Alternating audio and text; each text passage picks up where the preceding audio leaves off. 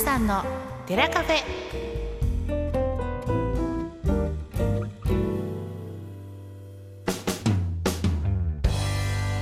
長谷さんの寺カフェナビゲートは私和田珠美ですこの番組は人にはなかなか聞きにくい話ちょっとした疑問そして、えー人生のヒントになるお話をしていくそんな15分間にしていきたいと思います、えー今日も一緒にお話をしてくださる方はこの方長谷さんですはい、こんにちは。太田市八堀町の曹洞宗随願寺副住職、社会福祉法人森田睦美会の理事長兼保育園園長、学童クラブなどをしています。長谷川利道、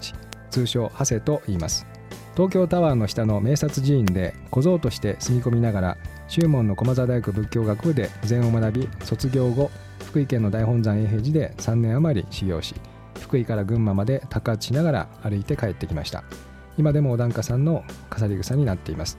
その後パハワイのパールハーバーのお寺で開教師という仕事に7年半従事し帰国後今の仕事をしています生まれてから墓場まで人生相談悩み相談座禅会社協会各種寺子屋講座やライブ講演会イベントなどを通じこの世界を仏様の知恵と慈悲でいっぱいにしたいと願いいたわり慈しみ思いやり相手の立場で考えるをモットーに開かれたお寺を目指しています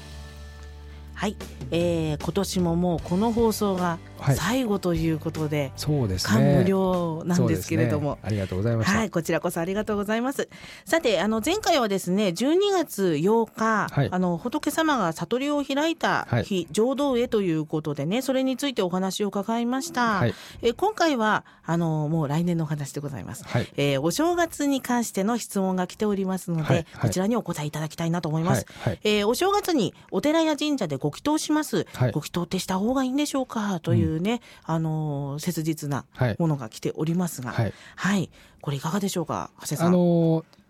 タモリさんご祈祷いきます？えっ、と、お料理大事な時にはお願いしてますね。あ、そうですか。はいあのーうちのお寺でもですね、三が日はご祈祷をするんですけれども、はい、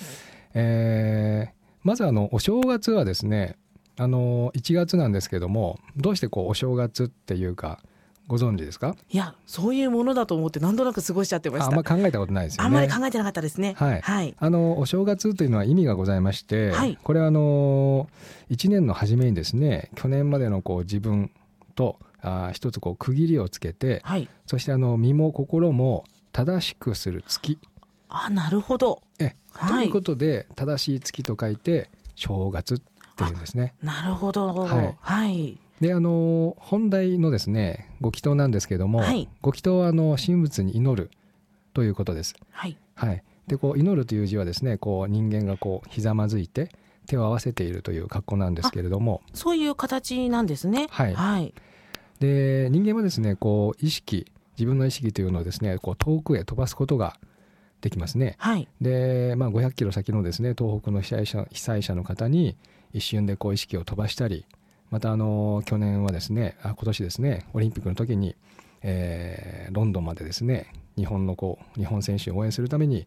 まあ、あテレビやラジオからですね日本の人たちがこう、えー5,000キロ先のロンドンにこう意識を飛ばしたりということができます。うん確かに応援の気持ちを届けたいっていう気持ちをねそうです持つねことはできますよね。はい、ではい実際にあの向こうでも感じることができると思うんですうん人というのはですね。はい。であの同じようにですね距離とか空間のみならず、えー人間はこう過去や未来にも意識を飛ばすことができます。うんなんかそういうことを考えたことあります？そうですね。10年前、20万年前、はい20万年 な10年前、20年前の、はいあのことについて、ええこう思いを馳せるそうそうそうそあうの瞬間っていうのは、はいちょっと過去に戻ったような気持ちになりますよね。そうですよね。はい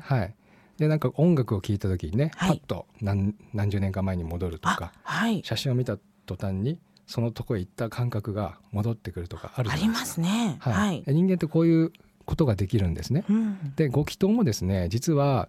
えーこれはあの未来の自分からイメージしてそこに意識を飛ばす行為です。おなんかそういうふうに言われるとちょっと難しく感じてもしまうんですけれど、はいはい、これ具体的にはどういうことなんでしょうか。あの祈願する人、まあ、祈願者と言いますけれども、はいえーこう仏様や神様にですね祈りを捧げるんですけれども、はい、えーこうお参りした時に、えー手をこう合わせて、えーその年の安全を祈ったりしますよね。はい、でそういった時にはですね実は、えーこう欲がなくて清らかな場所でですね、えーこう心身も心もきれいにしますそしてあのお賽銭をですねこう投げる時は、えー欲を捨てるという行為その象徴がこうお金なんですねなるほどでおはい金というのが実は人間の欲が一番入りやすい、確かに執着してしまいがちですよねはいはいそれを喜んで捨てるということこれうをん喜捨と言います、はいでお賽銭箱にはこう浄財清らかな財と書いてあるんですねあそうですね、はい書いてありますだからこのお金を入れるので何々してくれないと困るよというのは実は常在ではないんですね。ああそういった契約のようなものではないということですねはい、はいそうではなくて、えーその自分の欲をなるべく捨ててそしてあのー 世のため家族のため人のためにですね、えー自分はこういったことをしますというふうに、まあ、約束をするというか、うーんえー自分の決意を神仏に願ってそしてその未来のですねはい自分そのうん年始めその年の,、まああの1年間こういったことをするという自分を意識を飛ばしてそこから自分をまあフィードバックするというか、はいはい、そうするとそこに向かっていくんですね。あなんかどちらかというと、うんお願いというよりはお正月の書き初めなんかに近いあー感覚そうもしれませんですかはいはい、それはあのそうすることによって願いとかですねそういったものは叶いやすくなるというふうにうー思います。んなるほどはいはい、あのーそういうふうにですねやってみるといいと思うんですね。はいあのー こう玉井さんコンビニに行った時にですね、はいあのまあ、カップラーメン食べたいと思ってコンビニ行った時に、はいえーこう目にコンビニが目に入った時に、えー自分のこう車駐車してコンビニに入ってカップラーメン食べてあカップラーメン取ってお金を払うとこって簡単にイメージできるででしょきますねですよね。はいなるべく大きいものを選んでるかもしれませんがえーそれでイメージしたことっていうのは、はいあのー願い叶いやすくなるんですよ。あなるほどはい、はいですから例えば入学祈願とかですね、はい高校入試大学入試例えばこう高校の前で記念写真を撮っているその入学した時の自分をイメージしたりうー、んまあ、厄除けなんかは統計学なんですけれども、はいえー男性の場合は42歳女性の場合は33歳、まあ、精神と肉体のバランスが崩れてくる時ですね。うんでそういった時に、えー年末何事もなかった自分をイメージしてみる。あなるほどはい、うんであの統計的に多いわけですからはい何かが起こりやすいんです。うんえーですけども注意して、え1年を過ごすと実はそれはあの飛躍の年になったりするんですね。逆にはい、いつもよりも力が出せたりっていうこともあったりするわけですねはい、はいで例えば子宝祈願でしたりするとはい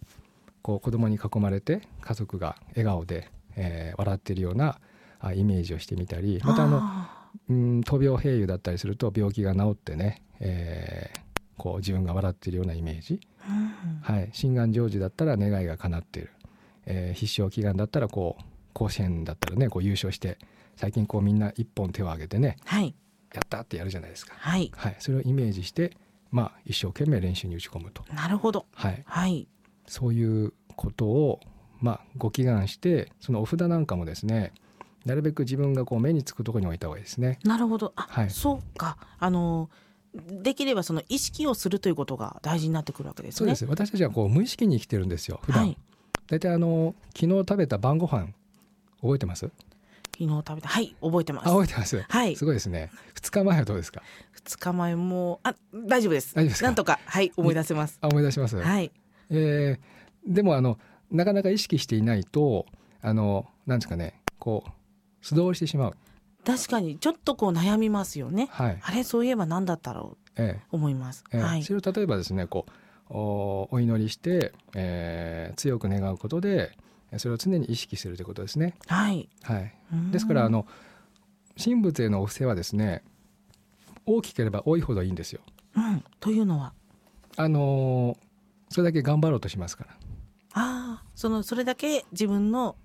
我欲というかそれをこう捨てたということに外欲を捨てることもなるし、はいえーこれだけあの私は決心したんだから、はいうん、行くぞという、あこれだけの額の分私は決心したぞというはい、はい、忘れないですよね忘れませんそよねれだけの額ならばはいああなるほどえこれは欲にはならないんですかその部分っていうのは大丈夫ですかええなりま せんしてるわけですからそっか覚悟の大きさっていうことなんですね、そうですねはい、はいうん、なるほどあのーご祈祷のお寺はですね大抵こう暗いんですね薄暗くて、えーこう人間の五感を鎮めるような、えーヒーリング的空間に、まあ、昔からなってます、うんはいまあ、大抵山奥とかですね、はいあの本堂も非常にこう光が入りにくい作りになっていて、まあ、あの現に美絶神意と言いますけどその五感にこうなんですかね気持ちいいっていう感じを与えるんですね。でまあ目にはこうろうそくのきらめきとか揺らぎあと耳はお経ですうんねはいで鼻は線香のこう清らかなねあの香りそしてこう舌はですね境内でこう清めの水を口で清めるんですけどもあ、はいはい、そういう意味がありましてあと「意は」えーその人の思いやですねお坊さんのお話そういったものがこう暗示のようにですね、えーありがたい雰囲気を作って、えー皆さんこう暗示にかけるというところがありますね。あなるほどはいこれからきっといいことが起きるぞというね自分はきちんとやったぞっていうような暗示確かに感じられるかもしれないですよね。そうです、うんはい、でお祈りするだけじゃなくて、まあ、お祈りしたらそれを継続させるために、まあ、行動することがね大事なんですけどもそうですよね。はい、あのーお願いしたんだから勝手にやってくれるだろうみたいな、うんそういう考えとは全然違うっていうものですそもんれね。はないですね。ないですよね。えーこう先ほど言ったような、えーことをしてそしてあの例えば三日坊主でもいいんですよ。うんうんあのまた始めればいいんです。そうですね。はい三、日経ってちょっとやめちゃったなと思ってもまたスタートさせればそうそうそう。 OK ということなんですね。はい、それをこう繰り返していって、はい。でそれがだんだんこう普通になってくるんですね。うん最初は大変あのこう車こう荷車も最初押すのにこう力いるじゃないですか。はい。でもどんどんスピードが出てくると今度はね止まんなくなりますよね。あ逆に はい。止める方が難しいかもしれません。はい。はい。そういう風になるといいですね。ああ、そうか、やっぱり継続は力なりって言いますけど、うんまさにそうなのかもしれませんね。う、うんあのーお守りもですね安全運転のお守りなんかこうダッシュボードではなくてはい。バックミラーにつけていつもこう乗るたんびに見るそうするとお坊さんがああいうこと喋ってたなとか1年間ね車運転する時は意識をこうね注意して気をつけて運転しようとかですね今日も安全運転しようみたいな。そうですそうですいう心持ちが大事ということ、はいちょっと意。識をこう、えー意識するということですね、うん。はい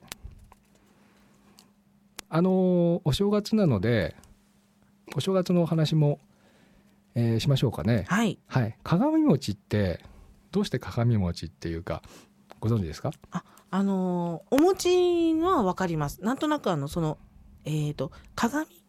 いわゆる銅鏡のようなああいったものをイメージして置いてるっていうのはどこかで聞いたことがあるんですけどもあー素晴らしいですね。はい、あのーこれみ実はですね、神道から来てます。はいはい、えー鏡餅はですね、神仏に備える正月のまあ正月飾り、床飾りであってですね、はい穀物の神様、年神様ですね、はい年神様へのお供え物あです。なるほどはい、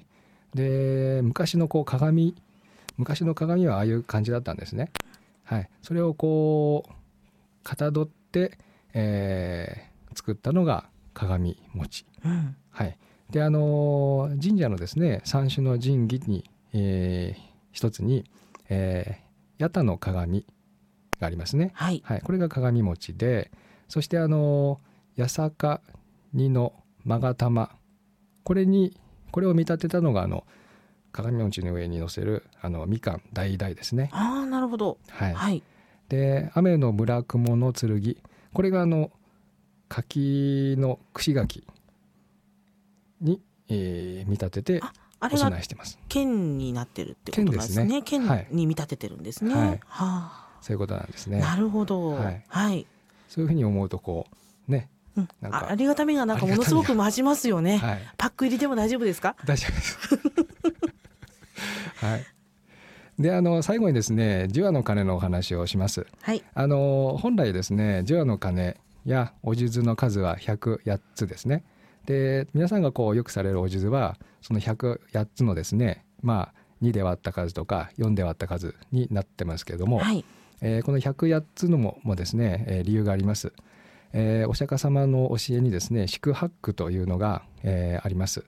えー宿は、えー小老病死生まれる苦しみ、えー老いる苦しみ病になる苦しみ、えー死の苦しみと、えーそして、えー八苦は、えー愛別離苦愛する人と別れる苦しみ恩憎え苦恨み憎んでいる人に会う苦しみグフトック求めるものが得られない苦しみ、えー、五分ジョークあらゆる精神的な苦しみこの4つを合わせて、えー、四苦八苦なんですうね。んなるほど。はい、でこの四苦をかけて36はい。で八苦をかけて72、はい。えー足して108つと百八つちょうどですね。はいいうことですね。なるほど、うんこれをね、金をつくことによって清らかにしていくとはいいうことなんですね。そうですね。はい、年の最後に、い、あのいいお話が聞けたなと思います。もう気がつくとね、あっという間に16回をむ16回目を迎えまして、はいはい、2010年最後の放送でございます。はいえー最後にですね、えー、と来年2月のはいイベント情報をはい教えて、い、あのいただきたいと思います。はい2月2日土曜日に講演会があるそうですね。はい、えー今回はあのー永平寺の国際部で大変お世話になった上司の方で今あの青森県の恐山の院大といいまして住職をされている、えー南直斎さんたくさんあの本とかでされてるんですけども、えーをお迎えしまして、えー恐山と魂の行方ということで、えーお話をいただきます。はい、ぜひあの随願寺の方にお問い合わせいただければと思います。はい、本当にあっという間の16回目そして2012年最後の放送お付き合いいただきました、えー来年もこの番組お届けしてまいりますがぜひ皆様の悩み相談質問なども受け付けておりますので、お気軽にお寄せください、はい www. 随願寺 .com こちらにありますメールアドレス info アットマーク随願寺 .com まで、えーお寄せいただければと思います本当に今年もどうもありがとうございましはた、ありがとうございました。来年もよろしくお願いします、はいよろしくお願いします。